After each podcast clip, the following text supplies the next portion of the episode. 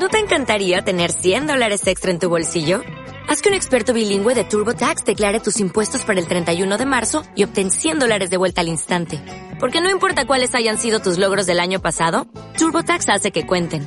Obtén 100 dólares de vuelta y tus impuestos con 100% de precisión. Solo con Intuit TurboTax.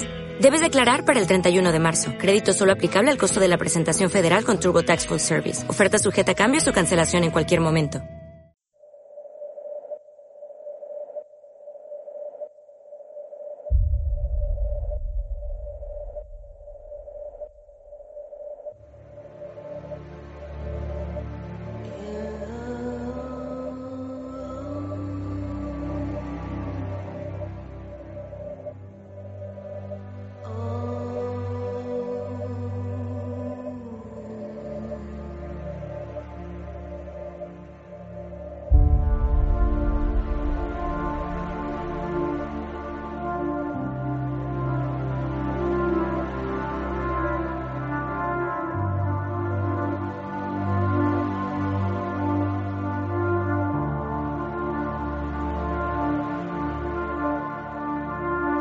Una semana más en la búsqueda de respuestas. Nuestra curiosidad no para de crecer y en esta ocasión nos vamos a detener en uno de los seres vivos más asombrosos de nuestro planeta.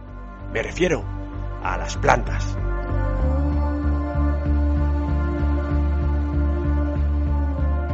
Ningún otro ser vivo en nuestro planeta es capaz de sobrevivir sin moverse del lugar donde nació. Se reproducen sin la necesidad de músculos, cerebro o personalidad. Y lo más importante, forman parte de casi todas las cadenas alimenticias, producen el oxígeno que respiramos, detienen la erosión y filtran los agentes contaminantes de la atmósfera. En los últimos 3.500 millones de años, las plantas se han diversificado. Se estima que actualmente hay unas 400.000 especies y cada año hay más. ¿Cómo lo consiguen? El truco principal está en aprovechar la luz solar para fabricar comida. Este proceso se llama fotosíntesis.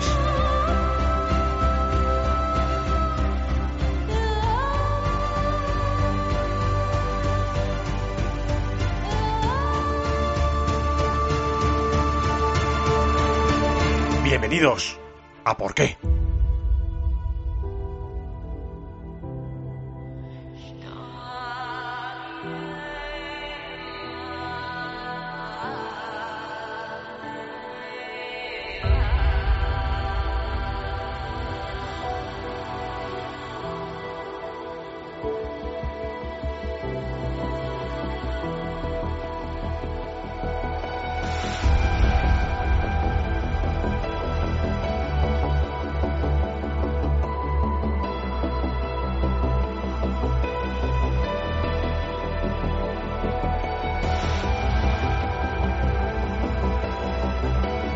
Gustaría saber mm, por qué necesitamos dormir, cuáles son los procesos que, que ocurren o que, o que se detienen en nuestro cuerpo que, que hacen que necesitemos dormir y, qué es lo que está ocurriendo. Y sobre todo si quizás eh, sería, sería plausible pensar que en algún futuro de ciencia ficción podamos tomar alguna pastillita o alguna cosa que haga que no sea necesario. ¿no?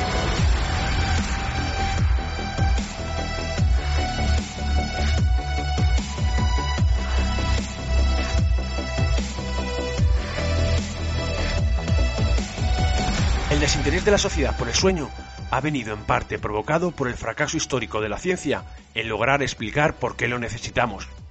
El sueño se ha mantenido como uno de los últimos misterios biológicos. Los avances científicos han sido incapaces de desbloquear la obstinada cámara corazada del sueño.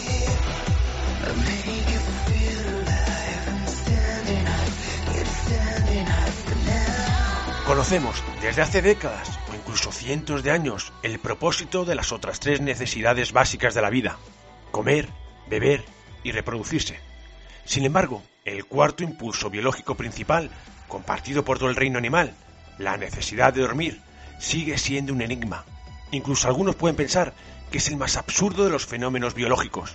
Cuando estamos dormidos, no podemos buscar alimento, no podemos socializar, no podemos encontrar un compañero, ni reproducirnos, ni tampoco proteger a tu descendencia. Seguramente dormir es uno de los comportamientos más desconcertantes del reino animal. Pero si el sueño no cumple una función absolutamente vital, entonces, ¿es el mayor error evolutivo de la historia?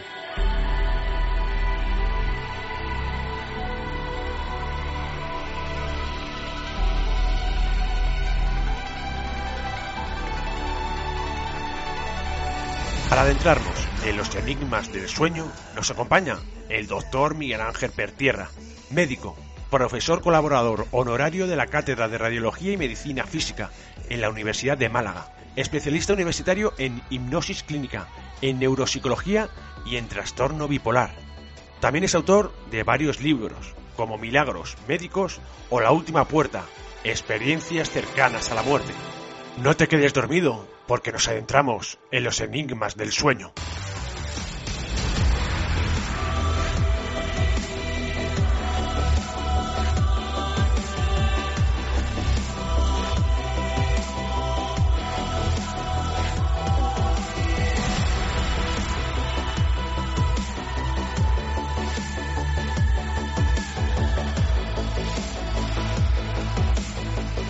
Bienvenidos a Por qué, Miguel Ángel. Es un placer. Encantado, Luis. La verdad que es un placer estar contigo y para hablar de uno de esos temas que a mí me apasiona. El sueño, esa circunstancia, esa actividad fisiológica, evidentemente, pero que entraña en todo y cada uno de nosotros ¿eh? un mundo muy diferente desde su interpretación, desde el punto de vista eh, psicológico, psiquiátrico, neuropsicológico, neurofisiológico ¿eh? y orgánico. Toda esa compendio eh, significa el sueño. Y aún así, siglo XXI, estamos grabando el programa, estamos haciendo el programa. Hay que decir, Luis, que mm, eh, no sabemos prácticamente nada, solamente es como un iceberg. Estamos cogiendo esa un octavo de lo que es el sueño. Sabemos que existe, sabemos que están ahí, sabemos que se producen una imagen onírica, sabemos que se producen unas alteraciones, unas parasonias, eh, también un refuerzo, un descanso, pero todavía se desconocen muchas cosas. Pero estamos atisbando. Aquellos investigadores que nos gusta eh, investigar, que nos gusta eh, buscar respuesta, estamos ahí intentando buscar esa respuesta y, bueno, hay muchos señales, muchos indicios para seguir el camino de la investigación. Pues vamos a entrarnos en este mundo del sueño. ¿Por qué necesitamos dormir? Muy buena pregunta. lo que está claro es que dormimos sí o sí a lo largo de nuestra vida, porque si no, que nos morimos literalmente.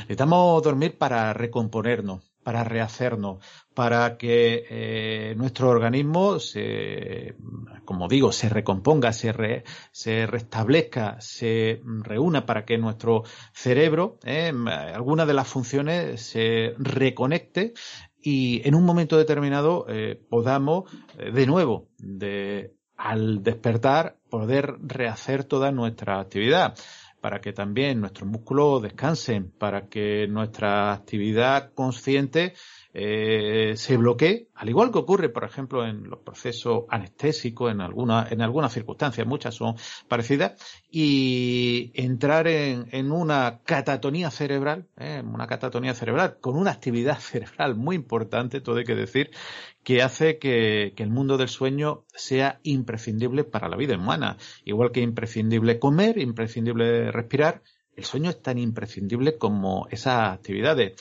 desde un punto de vista fisiológico y de un punto de vista psicológico. Mm, cuando dormimos, ¿cuáles son los procesos que se detienen? Claro, pensamos que cuando dormimos, muchas personas piensan que cuando dormimos se bloquea todo. ¿eh? Eh, todo deja de funcionar y lo que principalmente se detiene es nuestra conciencia, nuestro consciente, nuestro eh, estar despierto, nunca mejor dicho, es, lo, la, la definición. Pero lo que, lo que sí en un momento determinado hay que decir que las funciones automáticas de nuestro organismo, eh, nuestro organismo tiene un ralentí, un sistema automático eh, que está controlado en la zona posterior de eh, entre la columna cerebral y, nuestro cráneo, el, tronco encéfalo, el bulbo raquídeo, donde el respirar, el, lo que es el, funcionamiento del corazón, el funcionamiento digestivo, está funcionando. Incluso los movimientos musculares eh, voluntario e involuntario. ¿eh? La musculatura lisa la musculatura eh, estriada, la musculatura que mueve un brazo. De hecho, cuando dormimos cambiamos de postura. Todo hay que ver esos vídeos que muchas veces aparecen, que no, no solamente necesitan personas que tengan alteraciones del sueño, sino en cualquiera de nosotros, pues nos movemos hacia un lado, nos movemos hacia otro, eh, tenemos esas actividades pero eh, realmente lo que eh, se bloquea en, en principio es el consciente, porque nuestro cerebro funciona, incluso en algunas ocasiones el funcionamiento cerebral, que en un principio se pensaba eh, que, que, dejaba de funcionar. Pensemos que hasta el descubrimiento del electroencefalograma por Hans Berger en los años 20, en 1924, eh, aunque otros lo definen el 29, pues como digo, hasta, hasta esa, ese descubrimiento se pensaba que, que uno se dormía y nuestras funciones dejaban de realizarse. Cuando empieza el electroencefalograma a, a funcionar, se hace estas pruebas a personas que, que tienen, que tienen eh, o que están dormidos y se ven que existen una onda determinada, ¿eh? una onda de, del sueño eh, una onda delta, eh, por ejemplo, que, que, indican que la persona está dormida. Incluso se definen varias fases del, del sueño, ¿eh? desde un sueño leve, una fase 1, una fase 4, una fase, y algunos hablan de una fase 5, de un sueño profundo. Incluso el movimiento ocular es rápido, ¿eh? el, esos sueños REM, donde la persona indica que está soñando, con la ensoñación. Pero, eh, como digo, el principal elemento que separa ¿eh? en el, eh, o se detiene durante el sueño nuestro estado consciente. ¿eh? Aunque estamos, nuestro estado de alerta, por ejemplo, si suena un despertador, nos vamos a despertar, nos guste o no nos guste, se conecta, nuestro sistema automático se conecta con nuestro sistema voluntario y bueno, algunos se levantan y otros le acaban dando el golpe al despertador o apagando el móvil parcialmente, ¿no? Pero, como digo, en contra de lo que se pensaba que era una muerte en vida el sueño, de hecho, eh, la persona, pues que pensemos que aproximadamente un tercio de nuestra vida la pasamos soñando, ¿eh? por lo cual podéis hacer los cálculos, aunque hoy en día con el tema de la pandemia hay que decir que las alteraciones del sueño son frecuentes, por lo cual las alteraciones psicológicas derivadas de estas también como digo, un tercio de nuestra vida eh, lo pasamos soñando, por lo cual, o pasamos dormidos, mejor dicho, soñando en menos, en menos cantidad. Pero eh, realmente en este tercio de, de la vida, pues ocurre un mundo diferente, ¿eh? existe un mundo diferente, un mundo onírico eh, muy diferente que, que, también que nos sirve para reponernos, eh, para, para restablecernos, para conocer, para incluso resolver eh, problemas, para que nuestra mente siga funcionando y que realmente eh, es un mundo completamente aparte y totalmente apasionante. Pues como, como has dicho, un tercio de nuestra vida la pasamos durmiendo. Pero ¿es posible que en un futuro no necesitemos dormir, ya sea por alguna pastilla o por algún otro mecanismo, sin que esto afectara a nuestra salud?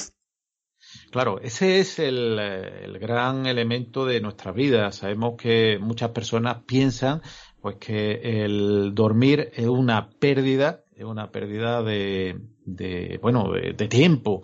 Eh, estamos durmiendo, como digo, un tercio de nuestra vida, por lo cual, imaginaros si pudiésemos ganar un tercio de vida más. Hoy por hoy, eh, hay diversos estudios eh, realizados, algunos en, en, Alemania, en la Universidad de Friburgo o en Suiza, donde lo que han intentado ver el rendimiento de las personas, pues que no, no duermen con respecto a las que, las que duermen y la actividad que realizan. Esto lo vemos, pues, por ejemplo, en personas. Antiguamente, pues, se conocían, por ejemplo, que conductores que tendrían que hacer grandes distancias se tomaban algunos productos, fetamina o, otras sustancias, pues, para no dormirse, o café, o, o bueno, otras sustancias. No vamos, no vamos a entrar.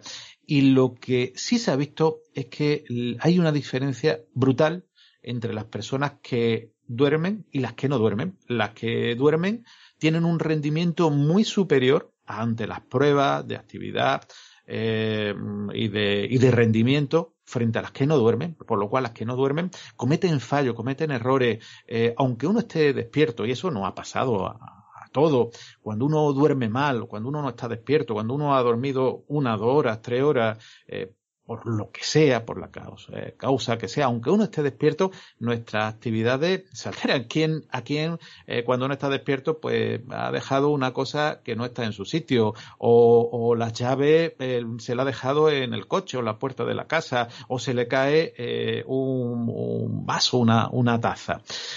todo esto indica que hoy por hoy, y como digo, esta, este estudio que, que realizó Christoph Nissen, eh, y que la verdad que es muy interesante, que indica que, que las personas hoy en día tenemos que dormir.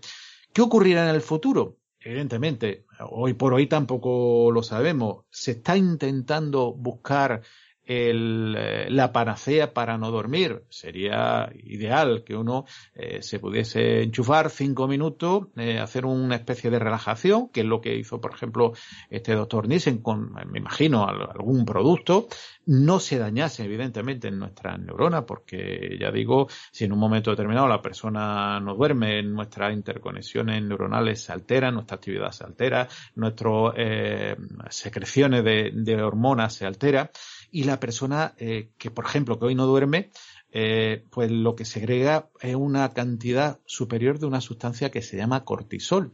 El cortisol es la hormona del estrés, pero curiosamente también en las personas que no duermen se segrega una hormona que lo que te hace es comer más. ¿Eh? por lo cual eh, las personas que sufren insomnio es más fácil pues que eh, puedan tener eh, episodios de, de bulimia, de, de, comer, incluso de aumento de peso. No significa que todos los que no duerman eh, aumenten, aumenten de peso, pero sí es verdad que, que, que eso puede, puede ocurrir. ¿Qué es lo que, eh, como digo, ocurrirá en un futuro? Pues evidentemente, si pudiésemos reducir el tiempo de sueño, pudiésemos incluso anularlo, esa actividad fisiológica, pues evidentemente, eh, como digo, eh, aumentaríamos la, la, cantidad de actividad o de, o de tiempo activo.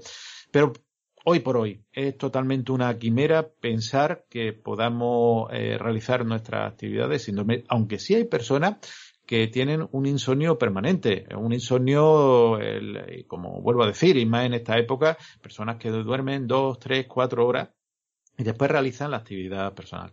Después también hay personas que necesitan, que son esos que llamamos cariñosamente dormilones, pues que necesitan 10 horas todos los días para estar y después echarse una siesta y después esas personas pues con una, dos, tres horas eh, tienen eh, suficiente.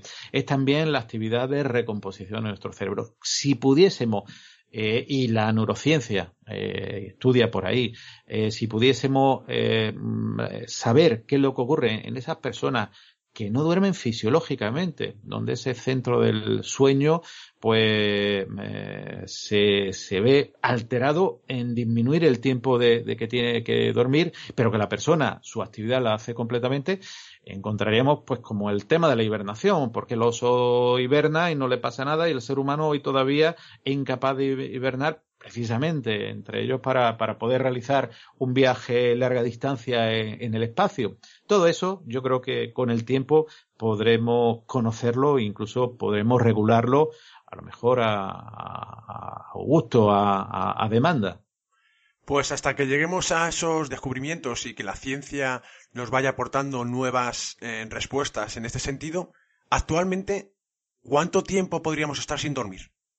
Claro, el tiempo sin dormir es eh, individual para, para, cada uno. Algunos dicen que después de, del segundo o tercer día sin dormir ya uno tiene alteraciones importantes. De hecho, eh, conocido es que en, lo, bueno, en, en distintas entidades no vamos a decir ni mejores ni peores, porque ahora mismo la valoración no entra, pues una de las formas de interrogatorio es no dejar de dormir a, a, la persona que están interrogando. Entonces le producen una serie de alteraciones que mm, la persona ya necesita eh, obligatoriamente dormir.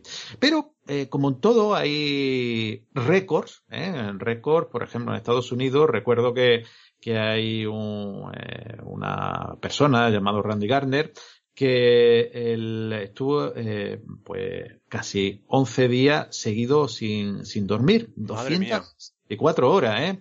Pero hay otro, una mujer británica que mm, eh, refiere, aunque no se pudo eh, datar, el caso de Randy Gardner sí se ha podido medir, pero ella dijo que eh, estuvo eh, despierta 18 días seguidos. Es verdad que a partir del segundo, tercer día sin dormir, eh, la persona sufre alteraciones. Incluso se ha hablado que a partir del cuarto día la persona podría fallecer por agotamiento. Nuestro sistema de recomposición orgánica se altera y puede fallecer pues desde un infarto a un trastorno isquémico, ¿no? Una lesión cerebral.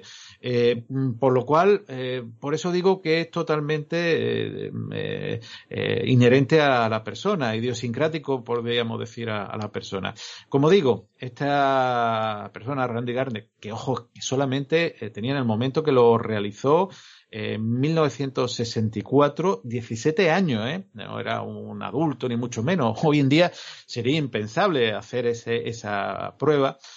como digo, él estuvo 11 días sin dormir, sin tomar ninguna sustancia, porque sabemos que durante años incluso se recetaba la anfetamina para no dormir, ¿eh? por lo cual la persona eh, lo que hacía pues como un eh, efecto esponja. Necesitamos recomponer nuestro, nuestra hormona, la dopamina, la serotonina, incluso el, el cortisol y el sueño lo que hace es reponerla también. Eh, y como una esponja, si lo va estrujando, como hacía la anfetamina, llegaba un momento que agotaba eh, esos neurotransmisores y producía un daño incluso cerebral en personas. Hay personas que han sufrido trastornos psiquiátricos profundos y irrecuperables por culpa de la toma de esas sustancias. En este caso, este joven, ya digo, hoy en día es impensable hacer esa prueba, nada más y nada menos comprobado, ¿eh? 11 días sin dormir. Yo mm, creo que pocas, pocas personas del mundo serían capaces. No, no, asombroso. Ni tampoco que lo intente ninguno que nos esté escuchando. Que son casos excepcionales, la verdad. Porque cuando soñamos, nuestra actividad cerebral también aumenta. Claro. Yo creo que aquí, eh, Luis, hay que, y a tu oyente de por qué, hay que quitarle una serie de leyenda urbana. Eh, la leyenda urbana eh, que existe eh, que si utilizamos el 10% del cerebro, eh, es una leyenda urbana que, que, durante muchos años ha estado, y que durante el dormir se paralizaban las actividades cerebrales. Claro, eh, como digo, con el electroencefalograma se veía que había actividad, pero eso lo conocían pues los neurólogos, los neurofisiólogos, ya los psiconeurólogos, el, que realmente conocía que esa actividad seguía en funcionamiento. Pero no ha sido hasta el entrar una tecnología importantísima, yo creo que es fundamental para el estudio de, la actividad cerebral, que es la resonancia magnética dinámica, que es una resonancia normal del cerebro, pero que mide a tiempo real, mide nuestra actividad. Seguro que tu oyente eh, han visto esas maquinitas donde aparecen luces eh, de, por ejemplo, cuando se habla de algo, pues aparece la, la luz en nuestro cerebro, ¿eh? nuestro cerebro parece iluminado de un color amarillo, rojizo o azulado, de lo que indica la actividad cerebral, ¿no? Eh, y claro, eh, lo que se ha hecho es ver la actividad cerebral que hoy en día es una técnica habitual, incluso para investigación. ¿eh? Precisamente eh, estoy haciendo en colaboración con,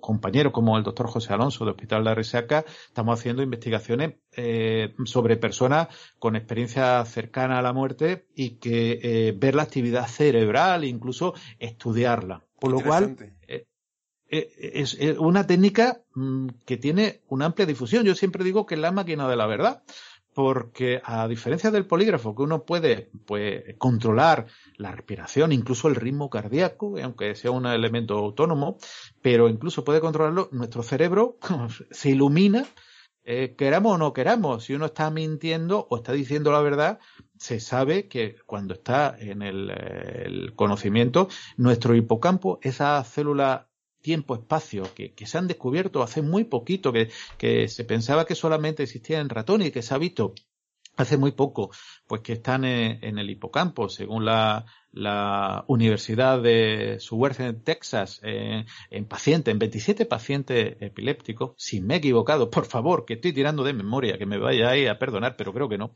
Como digo, esta Universidad, eh, Universidad de Texas, eh, hizo este estudio y descubrió esta célula eh, esta neurona de que lo que hacía era eh, realizar un espacio-tiempo. Ahí está nuestra memoria. Nuestra memoria que nos acordamos pues, mm, cuando nos rompimos un tobillo o cuando eh, nació nuestro primer hijo, nuestro hijo, o nuestro segundo hijo, me da igual. Eso, esos eventos importantísimos que tenemos. Ahí es donde está nuestra memoria. Entonces, con el, con este aparato, con esta resonancia magnética dinámica, pues lo que podemos ver cuando una persona recuerda o fabula o miente, ¿eh? que no es lo que es lo mismo. Una persona puede fabular pensando que es creer verdad o no, o mentir que sabiendo a sabienda que, que no es verdad, o, o decir la verdad. Dependiendo de lo que haga esta persona, pues lo que ocurre es que el cerebro se ilumina una forma u otra. Sabemos que, por ejemplo, en el interior de nuestro cerebro, ese cerebro que algunos lo han querido llamar reptiliano, ese cerebro pues más profundo en el centro, por ejemplo, si eh, metiésemos eh, figuradamente una aguja en la zona superior de, nuestro pabellón auricular, atravesásemos nuestro cerebro y otra aguja mm, hipotética que el entrecejo lo atravesase, en esa zona donde se uniesen las dos eh, están en nuestro recuerdo. Pero también está, por ejemplo, la, las amígdalas cerebrales, donde, por ejemplo, la actividad del miedo eh, controla también. Donde están los elementos principales de, de control de actividad, donde está el centro de la sed, el centro del hambre, el centro sexual, que está muy, muy cercano. Y como digo, esas máquinas no, nos van a permitir el valorar a la persona despierta, pero también se ha hecho, por ende, a personas dormidas. Más complicado porque, claro, meterse en una máquina, estar una serie de, horas eh, metida en esa máquina, porque claro, hay que ver que la persona duerma, después que sueñe, eh, que entre en esa fase REM de los sueños y, y se ve, se ve donde eh, se está iluminando y se ve pues que la persona tira de recuerdo que tira también, genera también unas fabulaciones y que nuestro cerebro aumenta incluso la actividad. ¿eh? Curiosamente, en vez de pararse, ralentizarse, disminuirse o como se pensaba antes, se bloquease y ya no funcionase, era una forma de apagar el, contacto del motor cerebral como haciendo el símil a, los coches, lo que eh, ocurría es que incluso aumenta nuestra actividad cerebral. Aumenta nuestra actividad cerebral que sirve para recomponer tanto nuestra idea como para, eh, por ejemplo, eh, solucionar, como digo, problemas, como para mm, trasladarnos a sitios distintos de donde estamos ahí ya entra las teorías si entraríamos o no en el espacio temporal. Eh, pero bueno, eso sería cuestión de, otra pregunta quizá. Sí, la verdad, y además relacionado con eso, eh, muchos piensan que el tiempo, bueno, Einstein decía que el, tiempo era una ilusión obstinadamente persistente y muchos em, relacionan el verdadero tiempo como el, el tiempo en el que soñamos, es decir, que no existe ni pasado, ni presente, ni futuro, todo lo mismo. Pero bueno, vamos a seguir, y ya que vamos a hablar de Einstein, pues se tomó este consejo de dormir eh, muy en serio, además más que la mayoría. Supuestamente dormía al menos 10 horas al día. Muchos de los avances más radicales en la historia de la humanidad, incluyendo la tabla periódica y la estructura del ADN, supuestamente surgieron mientras dormían. ¿La inspiración durante el sueño es cierta? Evidentemente, lo que nos tenemos que ir a los datos precisos. Fíjate que hay un estudio, y, este yo creo que eh, intuitivamente lo, descubrió, es que cuando dormimos se restaura eh, el ADN. ¿eh? Es un estudio que, se ha realizado en Israel y que lo que encuentra que las personas que duermen más de 8 más de, o 10 horas o mientras dormimos se va restaurando ese ADN dañado, por lo cual eh, cuanto más duerma, más se recupera el ADN, por lo cual Einstein se lo tomó bastante en serio. Lo que tú dices de esos sueños premonitorios, de esos sueños de generación, incluso, pues fíjate eh, que eh, el ruso Mendeleev eh, mm, el creador de la tabla periódica de elementos que tanto hemos sufrido cualquier estudiante eh, para conocer esos esos elementos y que nos los teníamos que aprender antiguamente. Ahora no sé si hay que aprendérsela de memoria, pero habría que aprendérsela de, de memoria. Pues este señor no le cuadraba, no sabía cómo recomponerla. Y una vez se montó en un, tren eh, que iba a San Petersburgo, donde él vivía en aquel momento, y se quedó dormido. Y durante la siesta le apareció la estructura del, de la, de la eh, perdón, de, de, la tabla periódica de, de los elementos.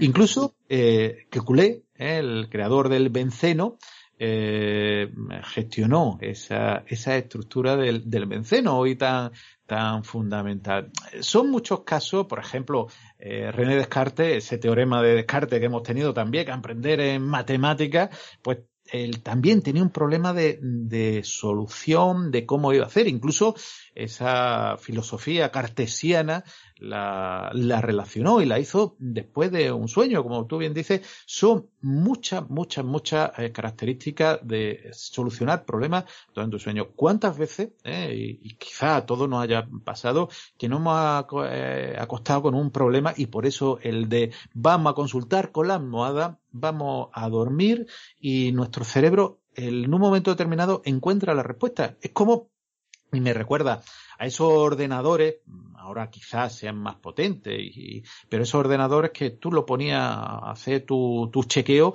y de pronto eh, encontraba la respuesta. O cuando uno pues va a un, eh, a un buscador de archivos, tiene un archivo impresionante, le da a buscar archivo y tarda un tiempo. Eso es lo que hace nuestro cerebro. Buscar buscar las soluciones. Y casos, como, como digo, han estado ahí. Y no son leyendas urbanas, ¿eh? eh no piensen tus oyentes que lo que, lo que estamos hablando eh, son leyendas urbanas, ni, ni mucho menos. A, ni mí, a, mí, ahora me, me, viene uno a la cabeza un, un matemático indio que no era matemático en sí. Eh, no, no, venía de ninguna universidad. Ramanujan, por ejemplo, que, donde se le dictaban él decía que su diosa le dictaba todas las fórmulas matemáticas y se, y se, convirtió en uno de los matemáticos más importantes y todas esas ideas, eh, curiosamente, del sueño. Claro, del sueño. Hay muchos casos, por ejemplo, Hilprecht, no, tampoco quería dar demasiados datos, eh, pues eh, en un sueño se le presentó también una deidad que el, el, dio teóricamente las claves eh, para eh, realizar la traducción exacta de la, la escritura cuneiforme en una piedra llamada Nebulla de Zar. ¿eh? Realmente Stravinsky también escuchó la consagración de la primavera, por lo cual nuestro cerebro sigue funcionando, es lo que decíamos antes lejos de pararse, como se decía antes, nuestro cerebro sigue eh, funcionando, sigue activado, eh, sigue en, perpetuo eh, acción.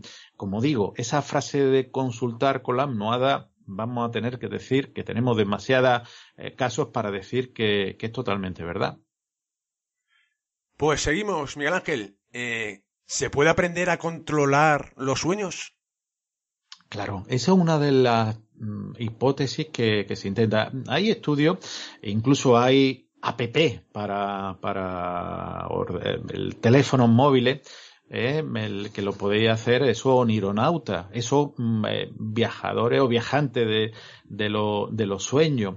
Eh, hay un estudio que, que, lo que intenta es ver si podemos controlar nuestro sueño y lo que hace eh, es despertar, el estudio consistía en despertar a la persona pues cuando entraba en fase REM y que, que eh, estuviese activo y que apuntase los sueños. A partir de ahí, después de unas cuantas noches el que hacía este entrenamiento, lo que intentaba es que la persona pensase en el sueño, en qué quería soñar. ¿eh? Al igual, eh, fíjate que podemos hacer, y pocas personas lo conocen, que eh, ciertos productos inductores de anestesia, que después, por ejemplo, en personas que se van a intervenir quirúrgicamente, tú le puedes decir, sueña en algo positivo, o sueña con una playa eh, tropical, por ejemplo, si es que te gusta, o en la o alta montaña, o un lago, no sé, lo que lo que tú quieras, o la aurora boreal, y cuando se despiertan ¿eh? de la anestesia, pues eh, ellos te comentan y te confirman que han soñado con esa playa tropical, con eso, lo que tú le has inducido previamente. Pues eso es lo que se está intentando en nuestros estudios de eh, conseguir, ser un onironauta, ser un viajante en el tiempo. De hecho, incluso hay asociaciones de onironautas donde teóricamente quedan durante el sueño. Hay personas que dicen que lo han logrado, todavía no hay ningún, dato científico que indiquen que dos personas pueden encontrarse en un sueño, pero sí es verdad que hay personas que pueden controlar su sueño, o por lo menos eso indican, que eh, la persona eh, dice voy a soñar con esto específicamente y sueñan con eso específicamente. Sería pues realmente, a mí me recuerda a la película Total Recall, bueno, que se han hecho bastante remake eh, la primera creo que fue de con Arnold Schwarzenegger, eh, si no recuerdo mal, donde la persona pues le hacían soñar pues con eh, estar en Marte y, vivir una, una, vida determinada. Pues en estos casos los nironautas refieren que sí, incluso hay estudios, como digo, para, para realizarlo. En un principio, eh, podemos inducir a la persona, al igual que se le induce en una hipnosis clínica, a pensar en, algo. De hecho, por ejemplo, cuando vemos, sobre todo cuando somos más pequeños, eh, una película de terror, eh, no es infrecuente que uno sueñe con un terror nocturno, ¿no? Un algo terrorífico. Eh, ya uno le da la forma determinada. Por lo cual, si uno piensa y uno es capaz de concentrar, la mente tiene esa capacidad, esa potencia, pues incluso que puede mm, eh, ralentizar, eh, como decíamos antes, frecuencia cardíaca, respiración, elementos que teóricamente son automáticos, sobre todo la, frecuencia cardíaca. Como digo, uno podía teóricamente se puede y realmente podemos decir que, que, es muy factible el ser dueño de nuestro sueño. Otra cosa, ya digo, esas reuniones que no sé si será con mascarilla, sin mascarilla, más de cuatro, más de seis, con, durante el sueño. Me imagino que allí no habrá libertad para estar eh, dormido y reunirse todos los que se quieran.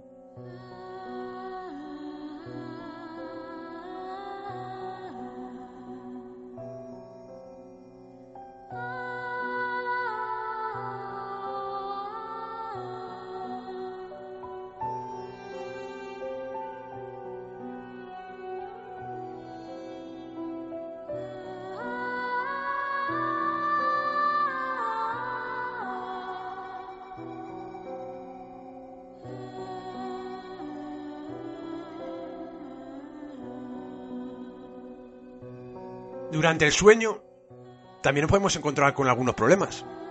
Uno de ellos es el sonambulismo o también la, temible parálisis del sueño. ¿Por qué ocurre esto? Y en el caso de la parálisis del sueño, ¿qué consejo nos darías para poder abordarlo o solucionarlo? Muy buena pregunta. El sonambulismo es algo que se llaman parasonias. Son alteraciones del sueño. Curiosamente, eh, no se sabe por qué, ¿eh? no se sabe por qué el Sasparasonia y, y después, eh, como digo, no solamente el, sonambulismo, sino los terrores nocturnos, que se ve sobre todo en, niños pequeños, el bruxismo, ese chirriar de, dientes, que bueno, eh, puede ser de una causa psicológica, o por ejemplo, en los niños hace muchos años, hace pues cuando yo era pequeño, ¿eh? no voy a decir ya la edad, pues ya peino bastante escana todavía, por suerte, eh, eh, ocurría también por, por la existencia de, lombrices, ¿no? de, de Y el orinarse nocturno, la enuresis nocturna. Las dos principales, porque hay otras parasonias, no se sabe la causa. Por ejemplo, el sonambulismo se ha relacionado con con un efecto eh, incluso heredofamiliar, de hecho de padre eh, sonámbulo aparecen hijos sonámbulos. Hay dos eh, curvas, una que aparece pues, en las primeras edades de la vida, incluso a la adolescencia y después en la edad adulta, sobre los treinta y tantos años.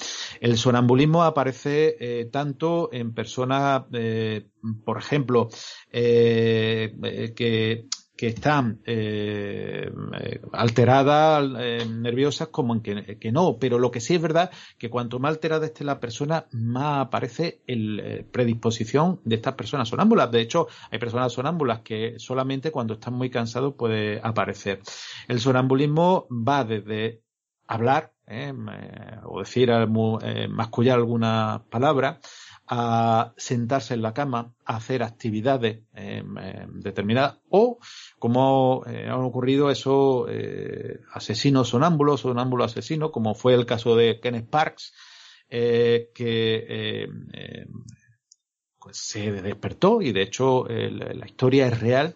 estuvo, se levantó, no se despertó, perdón, se levantó de su cama, condujo 16 millas en Canadá, eh, mató a su suegra, agredió a su, a su suegro y cuando él despertó, eh, se fue a la comisaría y dijo algo así como creo que he matado a alguien porque estaba lleno de sangre. Bueno, esto que parece el relato de, una película de miedo, pues eh, es un relato real. De hecho, yo tuve ocasión de acceder a todo el, el, juicio de Kenneth Parks y fue declarado inocente, al igual que ocurrió con Brian Thomas en Reino Unido, que durante estos estados de sonambulismo eh, mm, estranguló a la mujer.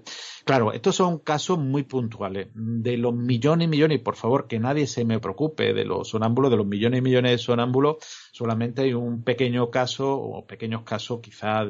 Excepcionales excepcionales, que nadie se nos preocupe que, que, no es algo y quizá también hay que decir que pueden ser sonámbulos, pero eh, realmente no han cometido, y yo tengo en ese caso esa hipótesis, que ellos han cometido el asesinato a pesar de ser sonámbulos, no sé si me explico bien, eh, que han aprovechado la defensa legal de ser sonámbulo para, para decir que, que, han asesinado a alguien. Porque caso de eso, incluso en, Málaga hubo un caso de que alguien eh, pues, le agredió a, su suegra, a su hijo, y al final pues se declaró y se pudo constatar que no era por sonambulismo, aunque la persona era sonámbula.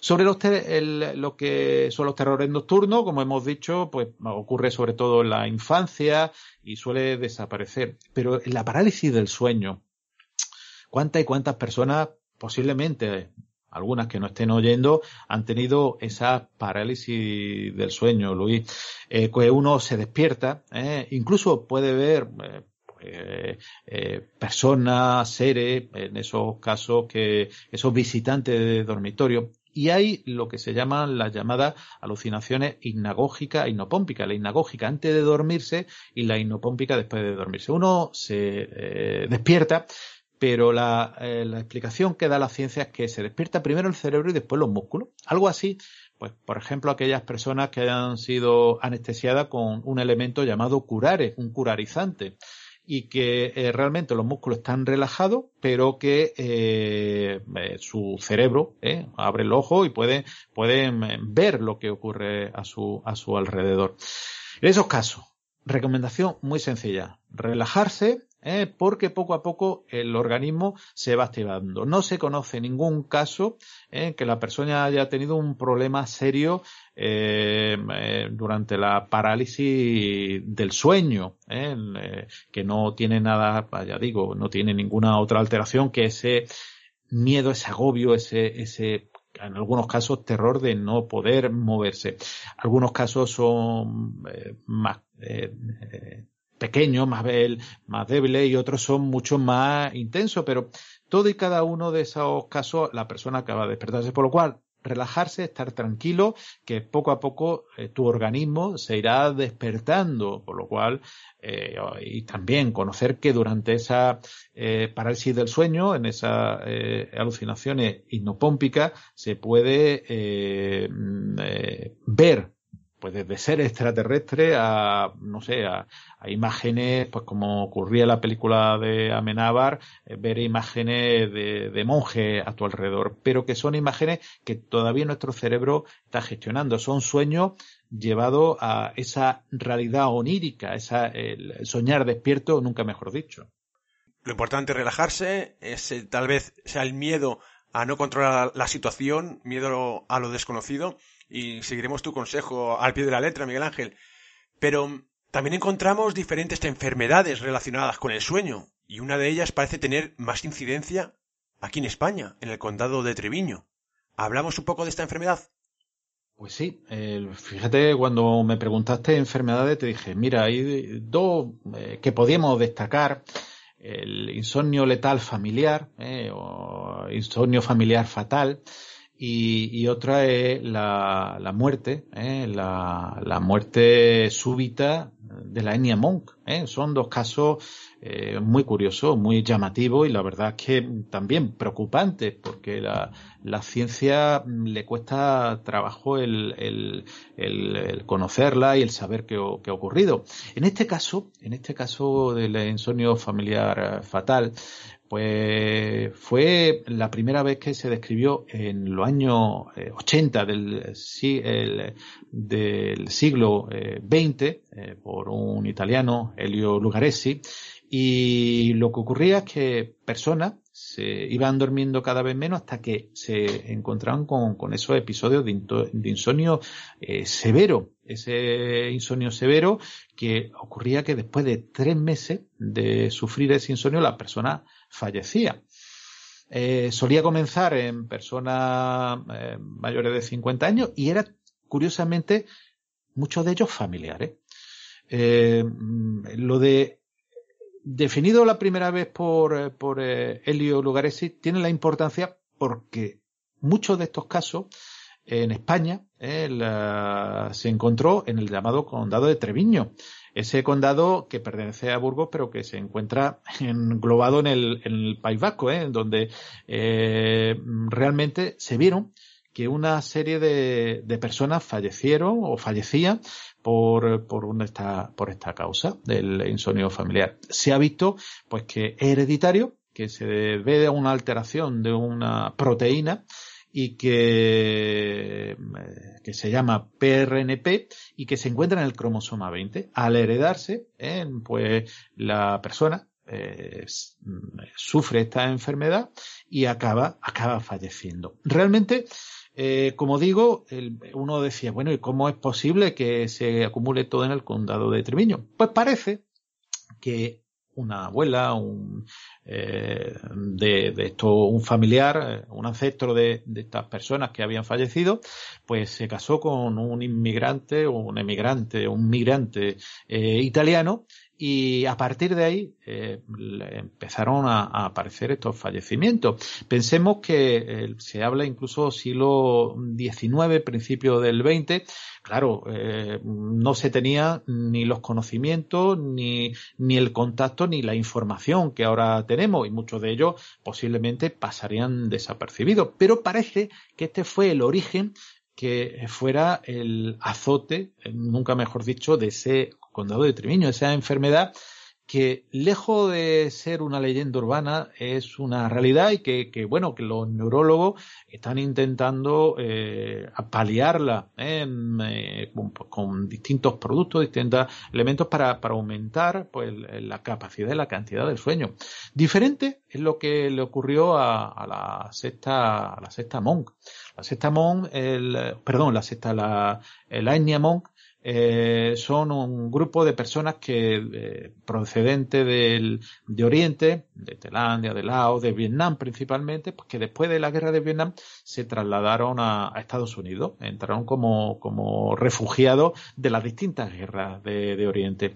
Y se veía que eh, los adultos, precisamente los hombres, fallecían durante el sueño. Entonces, eh, realmente este eh, enfermedad, esta alteración, pues no se sabía si era por alteraciones cardíacas o, qué es lo que ocurría. Pues se encontró pues que el, eh, un gran grupo de estas personas, hombres, fallecían con, por esta, por esta enfermedad. Y entonces intentaron buscar, como digo, causas como el síndrome de, de Brugada, que es una alteración, eh, que diagnosticó el español Brugada por, por una alteración cardíaca, esa muerte súbita nocturna, ¿no? que, que desgraciadamente ocurre en algunos casos y, que simplemente una arritmia que maligna que le produce una parada cardíaca mientras la persona muere y, fallece. Como digo, en este caso de la etnia pues eh, realmente eh, no se sabía por qué era. De hecho, se lo, se lo incluso eh, se lo achacaba a un demonio, a Daxon, un espíritu nocturno. nada más lejos de la realidad. Se ve que una alteración eh, de del centro eh, respiratorio, del centro cardíaco y que realmente esta etnia pues eh, estaba falleciendo. Lo que ocurre es que se le monitoriza a estas personas para, bueno, para intentar y, ver que no tengan esta, esta parálisis y esta cardíaca y respiratoria. Al igual que fíjate que hay otra, otra alteración que se llama el síndrome de Ondina, la hipoventilación eh, central pulmonar. ¿eh? Se llama síndrome de Ondina porque de esas leyendas, sabemos que la medicina está llena de leyendas, a veces terribles como esta. Ondina encontró a su marido en el lecho de, otra, de otra mujer eh, y lo condenó, era una, una especie de bruja, una especie de maga, la, la condenó a vivir todo el tiempo que pudiese, pero tenía que pensar en respirar para, para vivir. Si dejaba de respirar, fallecería. Por eso se llama eh, la maldición de Ondina o el síndrome de, Ondina. Realmente una maldición. Eh, hasta hace unos años fallecían absolutamente todo, que al igual que ocurre, por ejemplo, en eh, la mon, que se le pone, eh, por ejemplo, eh, parcapaso, para que el corazón no pare, o, o en el, si es causa respiratoria, incluso se pueden poner, como en este caso, la hipoventilación pulmonar central, en lo que se llama una máquina de BiPAP, que cuando la persona eh, no puede respirar automáticamente, el aparato eh, eh, hace que respire. No tiene nada que ver con, con el síndrome de apnea nocturna del sueño, que eso son otros aparatos distintos. Aquí es que el aparato continuamente está funcionando. Y lo que ocurre, Luis, en estas personas con, con, este síndrome de hipoventilación, la causa es que el centro del sueño, ese que hablábamos que está en el área central, no funciona bien. ¿Por qué? Porque ese motor que, funciona igual cuando estamos despiertos, igual que cuando estamos dormidos, no pensamos en respirar cuando estamos eh, despiertos, ni pensamos que nuestro corazón tenga que funcionar, ni nuestro intestino tampoco tenga que funcionar, sino que todo se hace automáticamente. Pues en esos casos, cuando nuestro sistema central, ¿eh? pues se paraliza y la persona se ahoga. Curiosamente, hay algunos medicamentos y casos muy raros que pueden producir esta hipoventilación central y la persona puede llegar a, fallecer. Normalmente, en estos casos de la medicación se despierta y cuando pasa el efecto secundario de la medicación, eh, pues la persona eh, respira normalmente. Son causas tóxicas que también podía hacerlo. Por lo cual, Fíjate, el sueño está lleno de alteraciones, ya digo, y alteraciones durante el sueño, arritmias nocturnas eh, que pueden ocurrir, pero tampoco hay que preocuparse. ¿eh? Estos son casos muy puntuales, casos eh, muy espectaculares, pero hay que decir que tan espectaculares como raros. Pues ya para terminar, lo primero agradecerte enormemente todo este aporte de conocimientos que nos estás ofreciendo a, a todos los oyentes pero no he podido olvidarme, para terminar, eh, de otro fenómeno eh, enigmático que parece que ocurre mientras dormimos. Y me refiero a los sueños premonitorios. ¿Es esto posible? Claro, la ciencia te va a decir que es imposible, ¿no? La realidad te va a decir que es posible.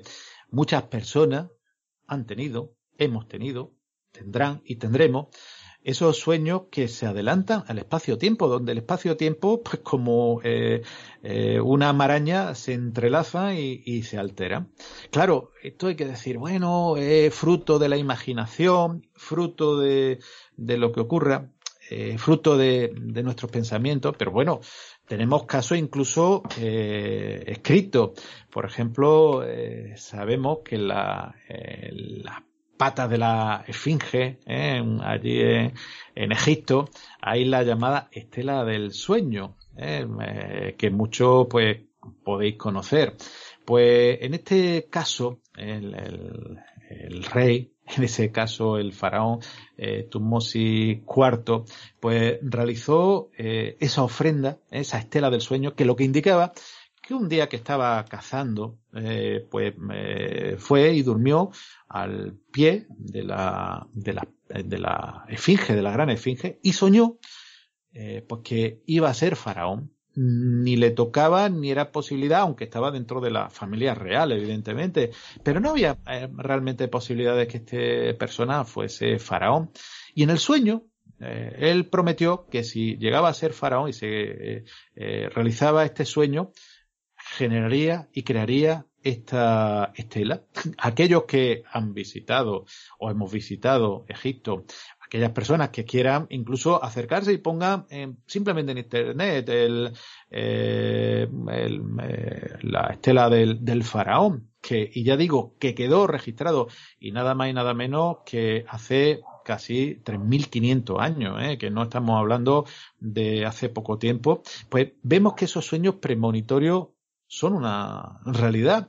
Y esos sueños premonitorios que, ya digo, hay muchos casos que las personas eh, pueden adelantarse. Yo te lo comentaba eh, precisamente antes de empezar el programa de que conozco a personas pues, que han tenido sueños premonitorios e incluso sueños eh, de saber qué es lo que va a ocurrir eh, días después o qué es lo que está ocurriendo en una realidad eh, mm, eh, de, de, su vida en concreto y que totalmente inesperado. Incluso de personas que, que, están teniendo problemas y que a lo mejor hace muchos años que, que, no conocían o que no, que no estaban en contacto con ella y ponerse pues, a buscar pues, eh, de forma desaforada hasta que la, que la encuentra y que ese sueño premonitorio va a ocurrir o que eh, realmente esos sueños premonitorios, como vuelvo a decir, la ciencia te va a decir que no, que, que fruto de, intentar mm, cuadrar lo que uno sueña con una realidad posterior, pero en muchos, muchos casos, muchas, muchas personas eh, te encuentran que, que, esos sueños premonitorios lo entienden lo, y lo han vivido como una realidad. Eh, estoy de acuerdo. Mira, eh, John William Dunn decía, los sueños una especie de telescopio espaciotemporal que podemos aprender a utilizar. Este telescopio aproximaría las imágenes del tiempo como nuestros telescopios actuales nos acercan a las imágenes del espacio. Y como te bien te comentaba antes, yo mm, tengo, yo llevo un proyecto, un proyecto que se llama Proyecto Espacio-Tiempo, que tiene como objetivo eh, establecer una relación entre esos sueños premonitorios y la temporalidad de los sucesos, que voy a aprovechar ya también para decir que quien quiera colaborar la dirección es proyectoespaciotiempo.gmail.com y aquí puede, si alguien ha, tenido algún sueño premonitorio eh, antes de que ocurra, eh, eh, pues lo, no lo puede comunicar. Y la verdad es que es un tema eh, muy interesante. Es verdad que la ciencia em, actualmente eh, no puede demostrarlo, pero estos son hechos espontáneos que no se pueden repetir, surgen de una manera espontánea. Es muy difícil intentar em, demostrar em, este fenómeno. Otros también quieren utilizar que son sesgos que utilizamos eh, de nuestros sueños, es decir, que soñamos un montón de cosas y curiosamente eh, utilizamos solamente sesgo cuando nos interesa, pero mm, tú Miguel Ángel que seguramente también has investigado eh, sobre este, este, en ese sentido, eh, te das cuenta que muchas veces son datos tan precisos y tan claros y tan exactos que parece difícil que sea sesgo y que sea una casualidad difícil que sea sesgo y que sea una casualidad y sobre todo cuando alguien te cuenta eh, ese sueño, te relata ese sueño, te comunica ese sueño antes de que se produzca, eh, que es lo que tú dices, eh, no me vale a posteriori, me vale a priori, cuando alguien, ya digo, te comenta, te indica lo que ha tenido, aunque evidentemente hay que dar el principio de veracidad que cuando una persona te cuenta algo, pero difícil el comprobarlo. Cuando alguien te dice algo eh, ¿qué va a ocurrir? Y ocurre es cuando te plantea si ese espacio-tiempo se entrelaza y ni existe el espacio ni existe el tiempo, sino una maraña, como tú bien has dicho, que, que se entrelaza y que realmente todo es uno y, y uno es todo. Pues ya para terminar, mm, me gustaría que me propusieras una pregunta sobre el tema que desees o tengas curiosidad de conocer más porque nuestro objetivo será buscar la colaboración de un invitado que intente dar respuesta a tu pregunta o por lo menos emprender un viaje a la búsqueda de ella. Así que, Miguel Ángel, ¿cuál es tu pregunta?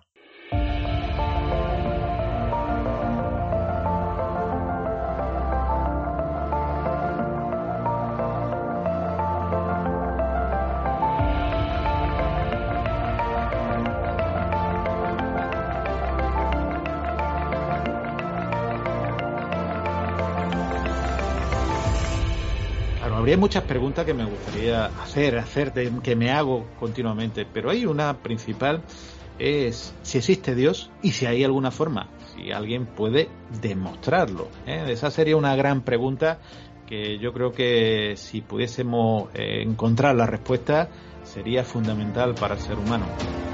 La verdad que eh, una pregunta súper interesante, posiblemente una de las primeras preguntas que el ser humano se ha hecho en la historia. Y nada, intentaremos acercarnos a darte, a intentar dar respuesta a esa pregunta, eh, intentando buscar también al mejor invitado.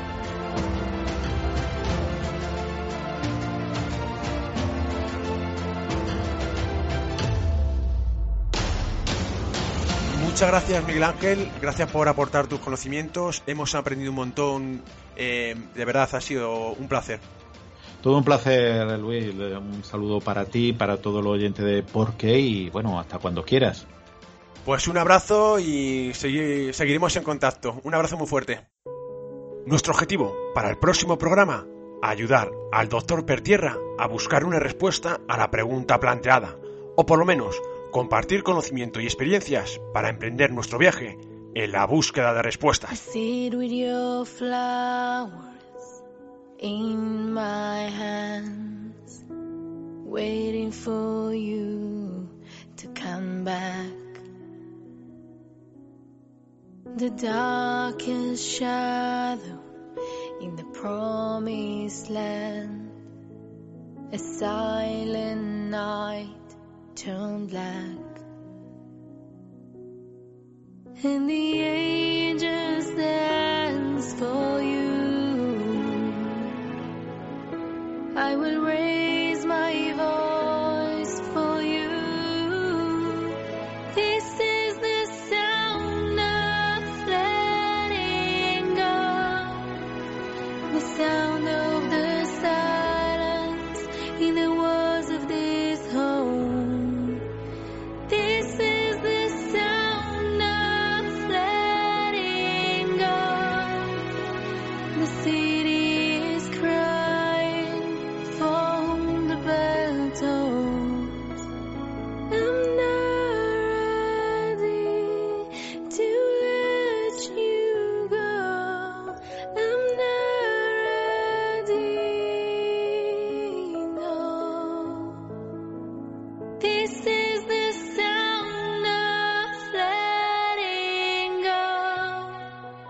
a thousand